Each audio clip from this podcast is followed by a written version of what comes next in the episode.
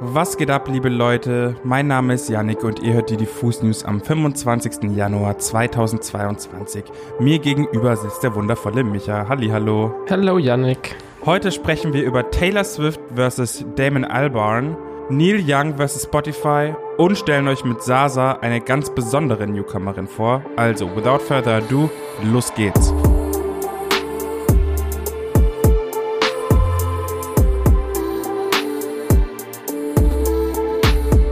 Es gibt ja leider immer wieder solche Momente, in denen man dann eigentlich geliebte KünstlerInnen auf einmal in einem ganz anderen Licht sieht, weil sie auf einmal in irgendwelche komischen Ecken abrutschen oder fragwürdiges Gedankengut verbreiten. Ich sage da mal nur als Stichwort Morrissey. Umso erfreulicher aber ist es, wenn alte Legenden in dieser Liga genau gegenteilig mal auffallen und einfach extrem woke sind. Ein Beispiel dafür hat uns jetzt Rock-Urgestein Neil Young abgeliefert. Der hat nämlich auf seiner Website einen offenen Brief geteilt, in dem er sein Management darum bittet, seine Musik von der Streaming-Plattform Spotify zu nehmen.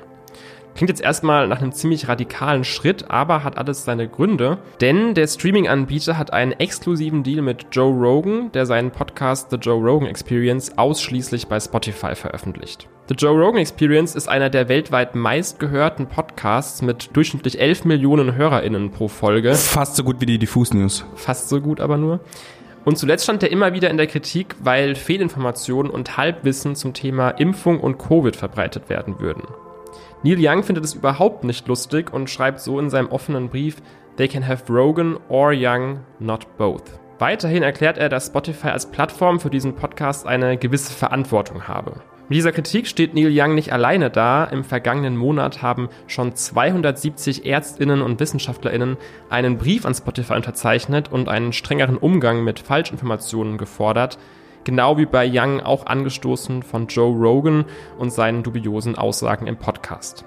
Inzwischen hat Neil Young seine Schreibe übrigens wieder von der Website gelöscht und sein Manager Frank Gironda versucht gerade alles, um die Wogen wieder so ein bisschen zu glätten. Vielleicht gibt es also am Ende doch eine Versöhnung in dieser ganzen Sache. So oder so hat Neil Young mit seinem Statement nochmal ordentlich Aufmerksamkeit auf das Thema gelenkt. Leute, es gibt's mal wieder Beef in der Musikwelt und zwar geht es mal wieder um Taylor Swift. In der Vergangenheit hatte die Country-Pop-Gigantin immer wieder Konflikte mit anderen Größen, Stars und Sternchen. Da gab es die lange und teilweise eklige Fehde mit Kanye West, Stress und legale Auseinandersetzungen mit dem aktuellen Manager von Justin Bieber, der auch ihr ehemaliger Manager ist. Und mit Katy Perry war Taylor scheinbar auch schon im Clinch. So weit, so Gossip. Heute möchte ich euch von ihrem neuesten Konflikt erzählen, welcher kürzlich durch ein Interview mit Damon Albarn in der Los Angeles Times losgetreten wurde. Damon Albarn kennt man natürlich als Frontmann von Blur oder etwa als das Mastermind hinter der Avatar-Band Gorillaz. Damon Albarn hat vor kurzem ein neues Soloalbum veröffentlicht und wurde im Zuge dessen interviewt. Der Kollege Michael Wood hat mit ihm scheinbar über Songwriting gesprochen und warf in den Raum, dass Taylor Swift eine herausragende Songwriterin sei.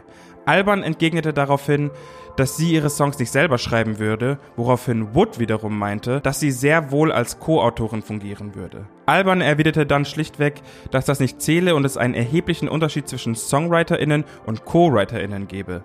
Diese gewagte Statements krönte er noch mit der Aussage, dass ihm die Musik von Billie Eilish und ihrem Bruder wesentlich besser gefallen würde, weil diese nicht so endlos optimistisch und düster sei. Schön wieder Frauen miteinander vergleichen und gegeneinander stellen, so gefällt uns das. Ich persönlich finde dieses Vergleichen völlig albern.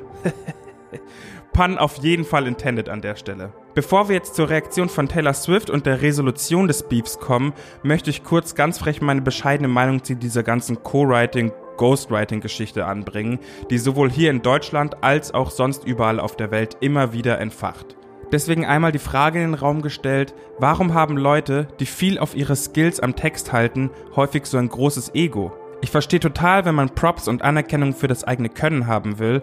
Ich bin auch der festen Überzeugung, dass es Leute, die alleine schreiben können, hier und da bestimmt ein bisschen einfacher haben, einfach weil sie ihre Musik unabhängig von anderen Menschen machen können. Aber jetzt mal ganz im Ernst. Was ist so schlimm daran, wenn mehrere Leute an einem Text oder an einer Melodie oder irgendwie sonst an einem Song schreiben? Solange der Song zu 100% das tut, was er soll und die HörerInnen auf irgendeine Art und Weise berührt, ist das doch traumhaft und gewonnen für alle, oder? Aber zurück zu Swift und Alban. Taylor Swift reagierte erstaunlich angegriffen auf Twitter. Ich zitiere, ich war so ein großer Fan von dir, bis ich das gesehen habe. Ich schreibe alle meine Songs selbst. Dein Hot Take ist komplett falsch und sehr rufschädigend. Du musst meine Songs nicht mögen, aber es ist ziemlich abgefuckt, dass du versuchst, mein Schreiben zu diskreditieren. Wow. Dann noch der Subtweet, der für mich das sassy i-Tüpfelchen ist. PS, falls du dich wunderst, ich habe diesen Tweet selbst verfasst. Uh. Ich sag doch, es gibt's Beef. Die Tweets sind natürlich beide viral gegangen und Alban hat sich auch direkt entschuldigt und ist schleunigst zurückgerudert. Das einzige, was ich dazu noch sagen kann, shake it off, Taylor. You got this.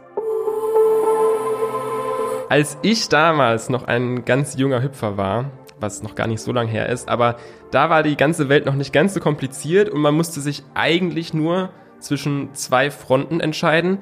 Entweder man hat halt die wilden Kerle gefeiert oder eben die wilden Hühner. Beides war nicht nur sehr erfolgreiche Romanreihen, sondern auch im Kino mit den Filmadaptionen richtige Kassenschlager damals. Für die wilde Hühner-Fraktion habe ich jetzt gleich einen richtigen Banger, denn ich möchte euch eine ganz besondere Newcomerin vorstellen, und zwar Sasa. Wobei ihr sie vielleicht besser als Trude kennt, denn in dieser Rolle hat sie damals bei den wilden Hühnern mitgespielt und war Teil der berüchtigten Mädchenklicke. Später hat sie dann auch noch bei erfolgreichen Produktionen wie zum Beispiel Fuck You Goethe 2 mitgespielt, aber parallel dazu war schon seit ihrer Kindheit immer wieder Musik auch ein wichtiges Thema. So ist Sasa als Tochter eines türkischen Rockmusikers und einer deutschen Sängerin aufgewachsen. Musik war also quasi schon automatisch mit in die Wiege gelegt. Genügend Erfahrungen und Inspirationen hat Sasa auch schon längst gesammelt. Sie hat schon in ihrer Kindheit und Jugend diverse Umzüge und Lebensstationen in Berlin, London und LA hinter sich. Dementsprechend finden sich in ihren beiden bisher erschienenen Songs einiges an internationalen Einflüssen wieder. Besonders den überdrehten Hyperpop von KünstlerInnen wie Charlie XCX, 100 Gags und Sophie höre ich da deutlich raus. Und das klingt alles schon ziemlich professionell und irgendwie gleichzeitig catchy und alternativ. Ihre neueste Single Pull Up Flex kam jetzt erst raus und beschäftigt sich mit Materialismus, Reichtum und den Schattenseiten, die damit kommen. Produziert wurde das Ding übrigens von Flo August, der auch schon an Kummers Alles wird gut mitgearbeitet hat. Auf jeden Fall also eine Newcomerin, die man mal im Auge behalten sollte. Und wenn ihr euch jemals gefragt habt, was die Schauspielerin von Trude aus Die wilden Hühner heute so macht, dann habt ihr jetzt hier die Antwort Hyperpop. Liebe Leute, das war's auch schon wieder mit den Diffus News am Dienstag. Wir hören uns am Freitag wieder mit hoffentlich einem heißen Release-Radar. Bis dahin, seid geküsst, gedrückt, bleibt gesund, passt auf euch auf. Tschüssi, bau. Janik, es war mir ein Fest mit dir. Ich wünsche euch da draußen eine schöne Woche und bis Freitag.